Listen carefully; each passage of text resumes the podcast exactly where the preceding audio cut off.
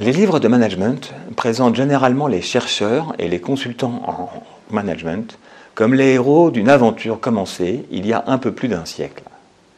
En effet, qu'ils aient été écrits par des auteurs traditionnels ou de l'école dite critique, les livres de management et son histoire ont pour personnages principaux les théoriciens, les universitaires et les gourous, comme Taylor, Porter, Fayol, Mayo, Barnard, Drucker, Chandler ou encore Peters. À en croire les experts, L'histoire du management ne serait qu'une histoire de géants de la pensée, expliquant de leur bureau aux managers quoi faire et comment le faire.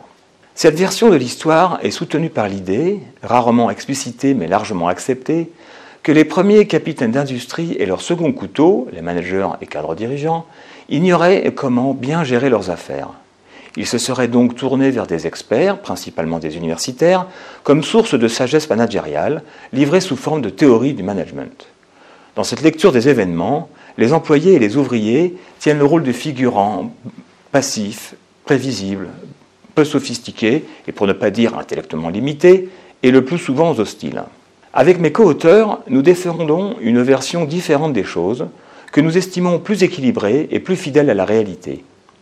Nous soutenons que l'histoire du management ne consiste pas en une succession de théories appliquées les unes après les autres, mais est plutôt le produit d'une lutte entre, d'une part, des idées mises en pratique avec plus ou moins de bonheur, et d'autre part, des efforts de résistance des salariés à ces mêmes idées.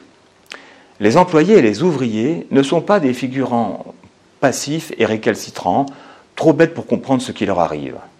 Au contraire, que ce soit dans les usines ou les bureaux, ils sont les égaux intellectuels de leurs employeurs et des experts qui les conseillent, leur donnant au fur et à mesure quelques leçons, leçons que les experts se sont empressés de reformuler et de présenter comme de nouvelles théories. Les sociologues présentent le plus souvent les individus qu'ils étudient comme ayant une certaine compréhension de ce qu'ils font et comme capables d'ajuster leurs actions à leur environnement. De plus, d'une manière très générale, les hommes et les femmes se positionnent comme acteurs de leur vie et encouragent ceux qui les entourent à faire de même.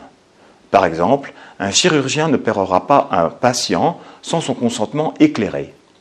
Curieusement, cependant, dans la mesure où il présente les employés et les ouvriers comme des figurants passifs et prévisibles, une grande partie des chercheurs en management ne voient pas les choses ainsi. On peut le regretter.